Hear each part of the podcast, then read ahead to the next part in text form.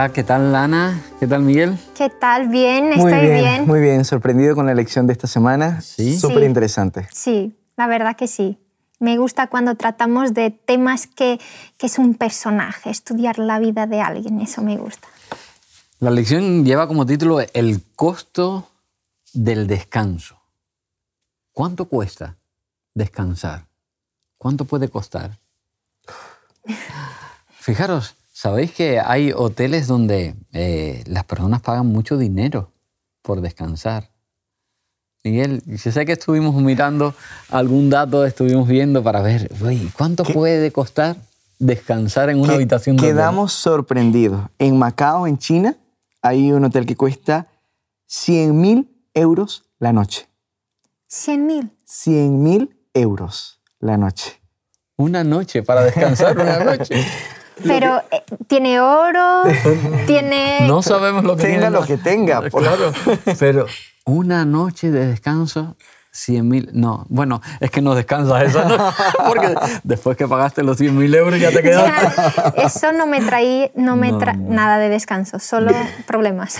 Sí, sí, así que, bueno, en la, la lección de esta semana no- nos va a hablar de eh, cómo a veces las situaciones que enfrentamos a nivel emocional, cuando el pecado ¿verdad? llega a nuestras vidas y nosotros cedemos al pecado, cómo esas situaciones no nos dejan descansar, nos quitan el sueño, nos quitan, digamos, eh, la paz mental. Y la elección nos habla de un personaje extraordinario. ¿De qué personaje? David. David, el rey David. el, el gran rey David. Y es que David realmente es un, un buen rey, es el gran rey David. Sin embargo, ha tenido un periodo en su vida que no fue tan grande ni tan buen rey. Y uno de ellos es lo que hemos estudiado esta semana. Es que la lección llama de agotado y cansado, pero el mejor nombre no sería agotado y cansado, sino ocioso y Y relajadísimo. relajado, sí, Sí. Porque, Porque- porque justo se mete en problemas no porque estaba cansado. Es que además, además era costumbre de que los reyes también fueran a la guerra. Y el pueblo estaba en la guerra, pero el rey no estaba en la guerra, estaba en su palacio. Y es curioso que el texto bíblico nos da un detalle. Es que David se levanta de su lecho y se pone a caminar. O sea, David estaba tan relajado, estaba en su cama súper relajado, se levanta y se, pone a relaja- y se pone a caminar como relajando y en ese paseo y en ese paseo por el terrado de su palacio ve a una mujer hermosa duchando, bañándose. Y David, es que el texto bíblico nos da un, otro promenor increíble, es que David pregunta quién es la mujer. Le atrae a aquella mujer y además no se queda solamente con la atracción, bueno, venga, eh, sino, uy, ¿Quién es? ¿quién es esta mujer? Sí, Y no solamente quién es, le dicen quién es. y le dicen que es casada, le dicen que es esposa, que es Betsabé, esposa de Urias. De Pero uno de sus generales Sus fieles. valientes. de sus va- Sí, y sí. ni eso, ni eso lo conmovió detiene. a, a parar, sino que, vale, vale, llamad ella aquí.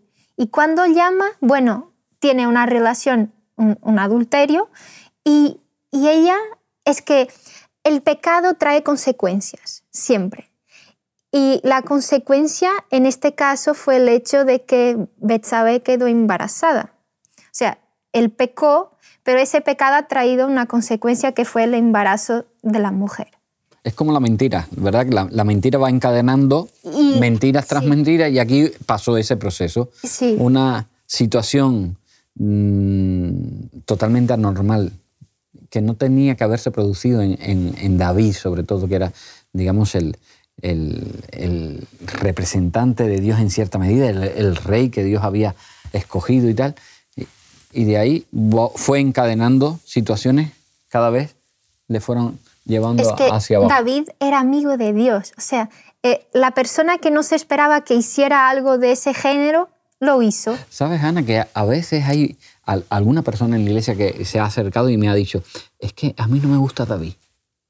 O sea, hay, hay, hay, ah, hermanos de iglesia que te dicen, mi personaje mm, preferido cuando se habla de... Y, y hay, y, y sobre todo lo- lo- los chiquillos y tal, ah, David, David, porque claro, es el David ese... Que David luchó con que, leones. que y- hace grandes cosas y tal.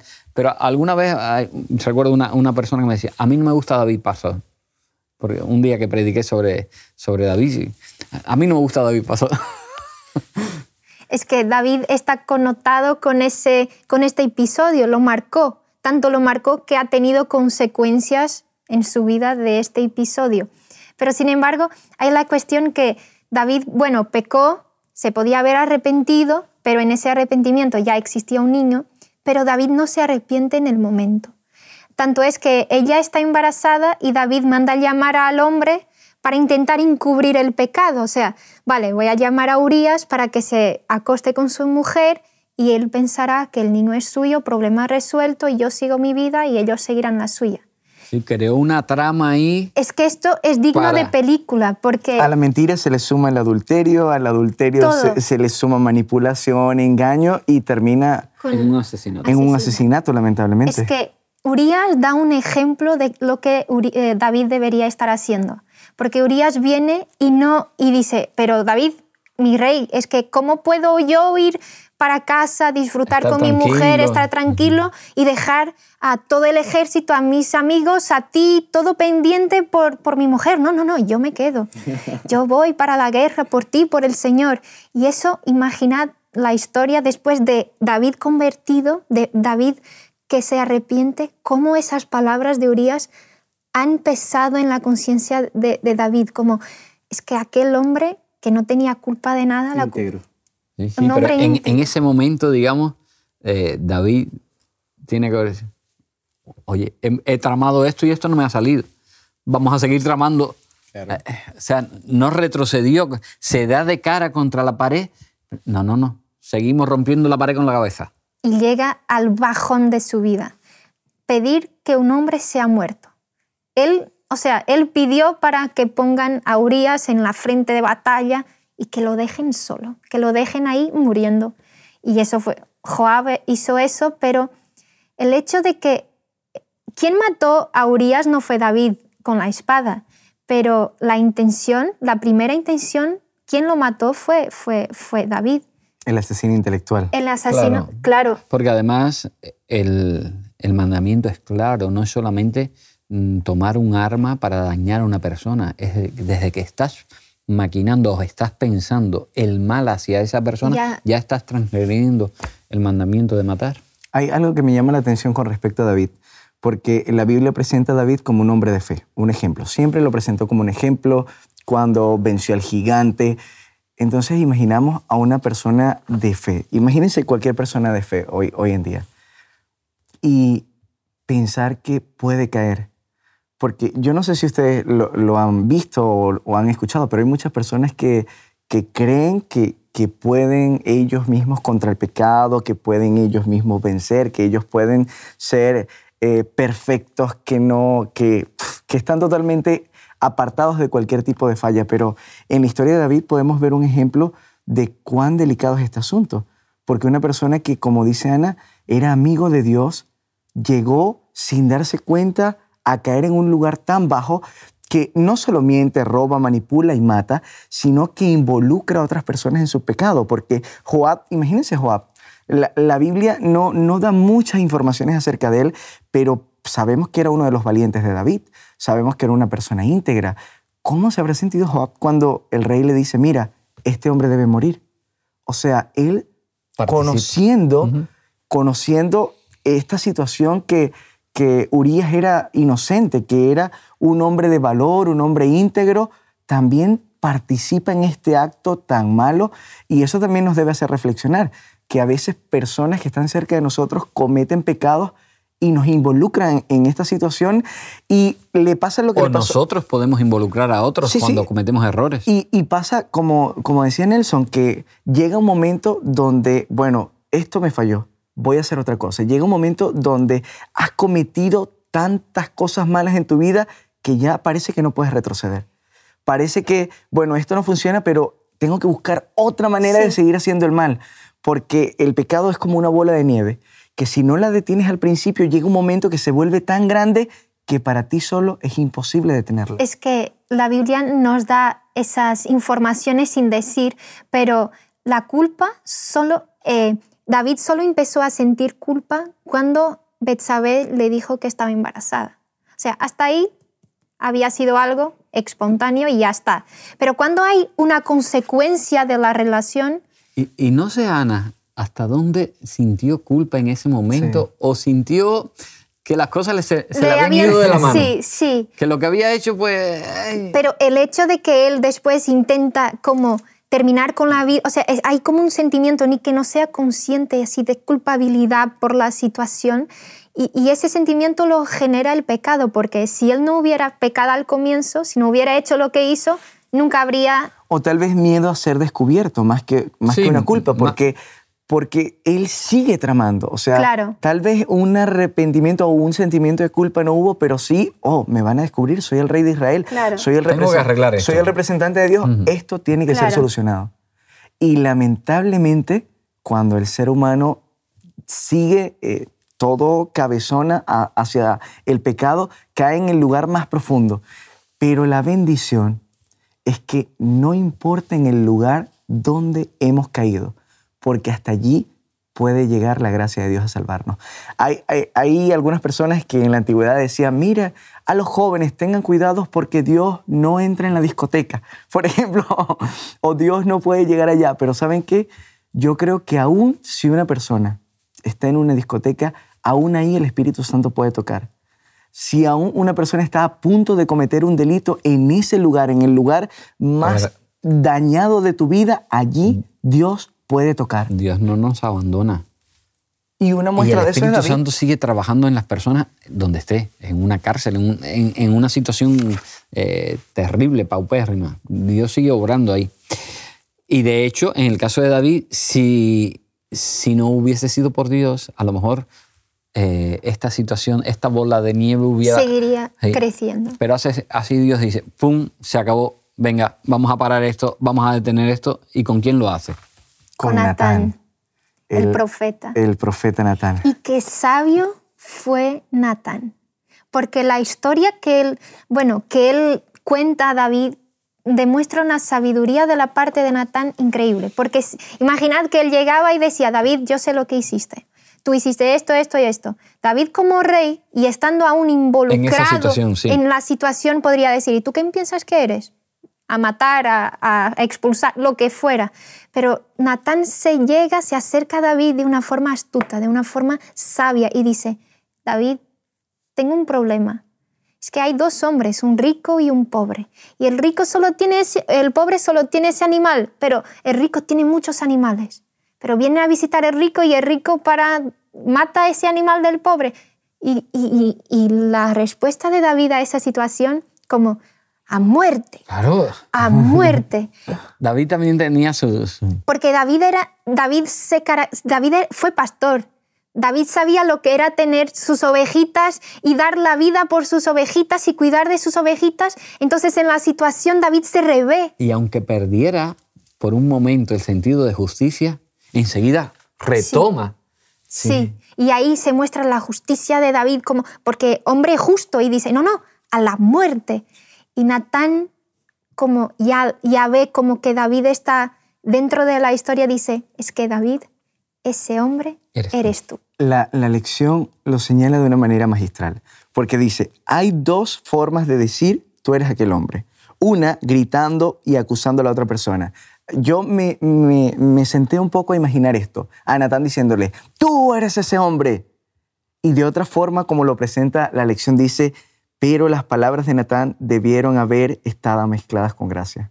Así que después que él dice, este hombre debe morir, yo me imaginé a Natán diciendo, David, tú eres, ese, hombre. Sí, ¡Qué increíble! la mirada de gracia que Natán ha tenido con David y, la mirada de terror que David ha sentido porque, claro, David creía que Dios no vio, Dios no sabe, yo hice y que Dios no está. Ana, pero sabes que hay algo interesante.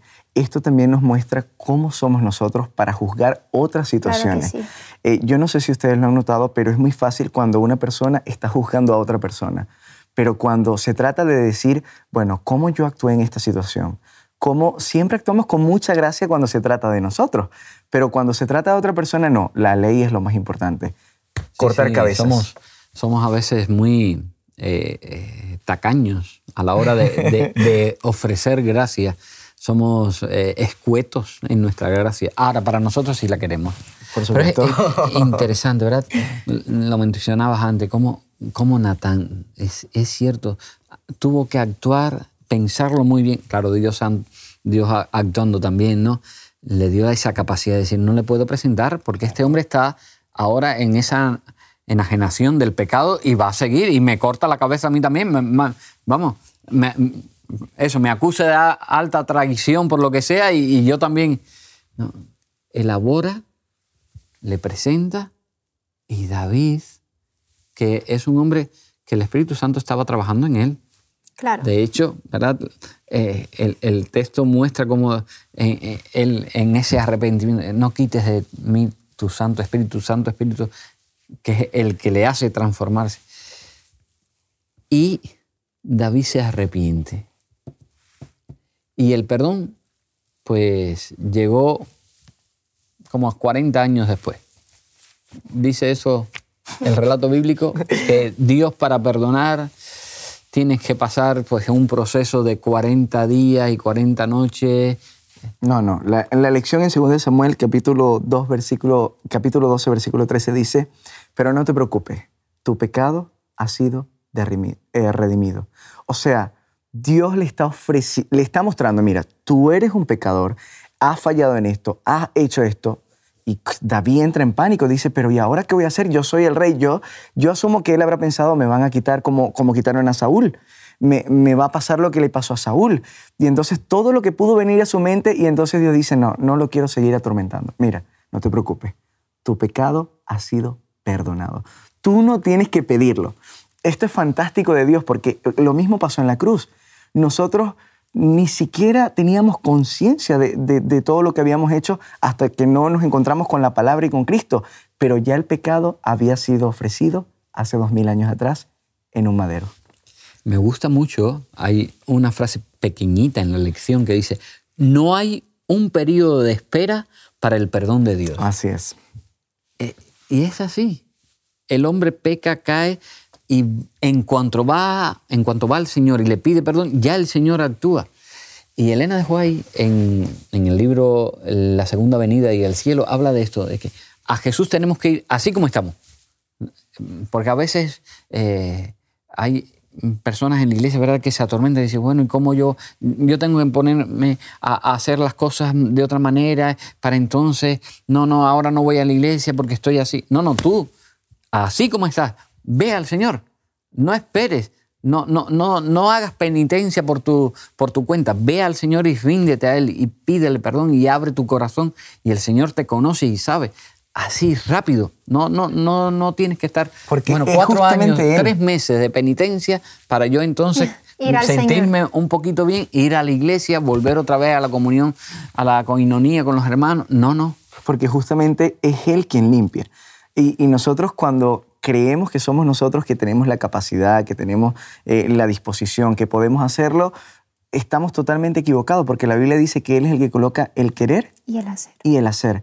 Y, y David, cuando hace el, el reconocimiento del Espíritu Santo, me encanta porque dice, no me eches delante de ti y no quites de mí tu Santo Espíritu. Pero ya va, algunas personas también piensan que cuando se comete un pecado, como que Dios se muda, de- se va de ti, ya, ya no está presente en tu vida, pero de acuerdo a estas palabras, David está diciendo, mira, el Espíritu Santo todavía está en mí. Por favor, no me lo quites. Sí. Ah, Pero ya había pecado, ya había mentido, ya había manipulado, ya había mandado a, a- a asesinar a Urias. Y el Espíritu Santo todavía estaba trabajando en él. De hecho, se arrepiente por la presencia del Espíritu Santo. Entonces, Dios no es un ser que está en nosotros y, bueno, si hoy no lo creemos, eh, se va y mañana viene. Claro. Si nos portamos bien, está con nosotros y si no se va. Dios está presente con nosotros. Hace unos años atrás escuché la mejor definición de una madre. Le preguntó un hijo, a eh, un padre a su hijo, define a tu mamá en una palabra o en una frase. Y él lo mira, se queda pensando y le dice, a un joven ya, le dice, siempre está.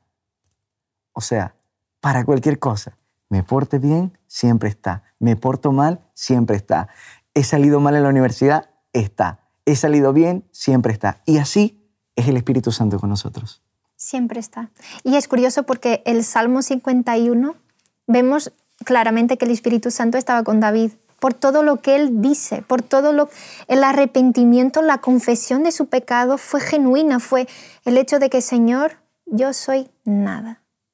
Pero en ti soy todo, perdóname, Padre, perdóname. Y, y el versículo, eh, el Salmo 51 es uno de los salmos más bonitos de confesión y perdón y de sentimiento de perdón que existen en toda la Biblia.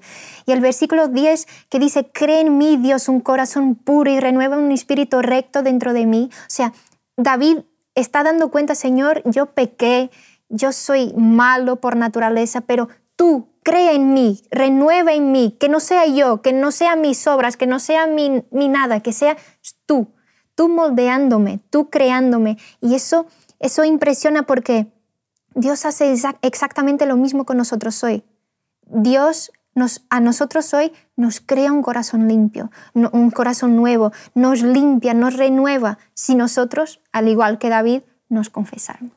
Y sobre todo es importante que transmitamos la idea esa a nuestros jóvenes, a, nuestros hermanos de iglesia, eh, que a veces Satanás es muy astuto, eh, busca que pequemos, no, nos facilita. Es verdad que nosotros finalmente tenemos la decisión de hacer o no hacer, de dejarnos llevar o no, eh, pues hace que también razonemos, no, no, ya tú no tienes solución. Tú siempre lo vas a hacer así y siempre vas a estar, continuamente vas a estar cayendo. Y, hay personas que se retiran, que se apartan de, de, la iglesia, dejan los caminos del Señor, se apartan del Señor porque se han dejado inocular también por Satanás esa idea de que, bueno, como que va, yo no voy a llegar a ninguna parte, yo soy así y siempre voy a estar cayendo y yo soy una piltrafa humana. No, eso es un pensamiento diabólico, porque el Señor siempre está ahí presente y nos da poder para vencer, aunque Satanás trate de, incitarnos al pecado. La lección menciona en el día jueves la técnica esta que es muy famosa de kintsugi, eh, algo así se llama, que cuando en, creo que es en China, cuando se rompe un jarrón, ellos utilizan un, las piezas, utilizan las piezas para, para formarlo nuevamente, pero lo unen con oro. Y ahora el jarrón que tal vez costaba 20 euros, ahora pasa a costar 500 euros. Pero esto es fantástico porque Dios hace eso con nosotros. Cuando hemos sido rotos, cuando estamos dañados, cuando estamos destruidos, Él nos reconstruye y nos reconstruye con nuestras experiencias. ¿Por qué? Porque esas experiencias van a, agregar un valor importante, así como en el caso de David, que él, después que fue restaurado, ¿qué él dice? Él dice en el versículo 13, Salmo 51, 13, entonces enseñaré a los transgresores tus caminos. Cuando nosotros hemos sido restaurados, tenemos el llamado de compartir con otros lo que Dios ha hecho con nosotros. Claro, y solo ahí, porque nosotros solo podemos compartir lo que nosotros vivimos. Solo podemos ser ejemplos, solo podemos... O sea, cuando una persona no vive Cristo, su predicación es vana porque los demás van a mirar y van a decir, mm, hay algo que no está bien. Pero cuando vivimos a Cristo, cuando, cuando confesamos nuestros, nuestros pecados a Él, cuando queremos o sea, cuando permitimos que Él nos moldee, que nos pegue con oro o con lo que sea, con, con Él mismo en nuestra vida, ahí hay un cambio. Y los demás ven Cristo en nosotros. Ya no ven a Ana, Miguel o a Nelson, sino que ven a Jesús. Y es bonita la idea esa, ¿verdad? De esa, esa técnica de recuperar las cosas rotas, porque el Señor hace eso. No valemos nada, pero el Señor nos revaloriza tremendamente y hace que seamos mejores, mejores personas, mejores hijos suyos. Así que hay esperanza para el, para el cristiano, porque la, la lección es, eh, ha sido extraordinaria, ¿verdad? El, el, lo que cuesta el descanso y sobre todo el, el descanso mental cuando lo pierde a causa del pecado. Sin embargo, hay, hay solución para eso. Si os parece, terminamos ya y terminamos con una oración Para cerrar este, esta ocasión, querido Señor que estás en los cielos, te damos muchas gracias porque eres nuestro hacedor y también nuestro restaurador. Cuando nuestro corazón roto por el pecado parece no tener solución, tú llegas, Señor, para darle, para mejorarnos, porque eres el que tiene el poder, Señor, para hacerlo. Gracias por eso que podamos confiar en ti. Por Jesús lo suplicamos. Amén. Amén. Bueno, hasta la próxima lección. Hasta la próxima lección. Os invitamos a tener una experiencia más allá del sábado, convirtiendo tu unidad de acción en una iglesia hogar en donde la Biblia, la oración intercesora, la fraternidad y la testificación sean vuestro estilo de vida. Así experimentaremos un poder renovador en la iglesia y en el cumplimiento de la misión. Suscríbete a nuestro canal de Hot Media para no perderte ninguna escuela sabática viva. Que Dios te bendiga.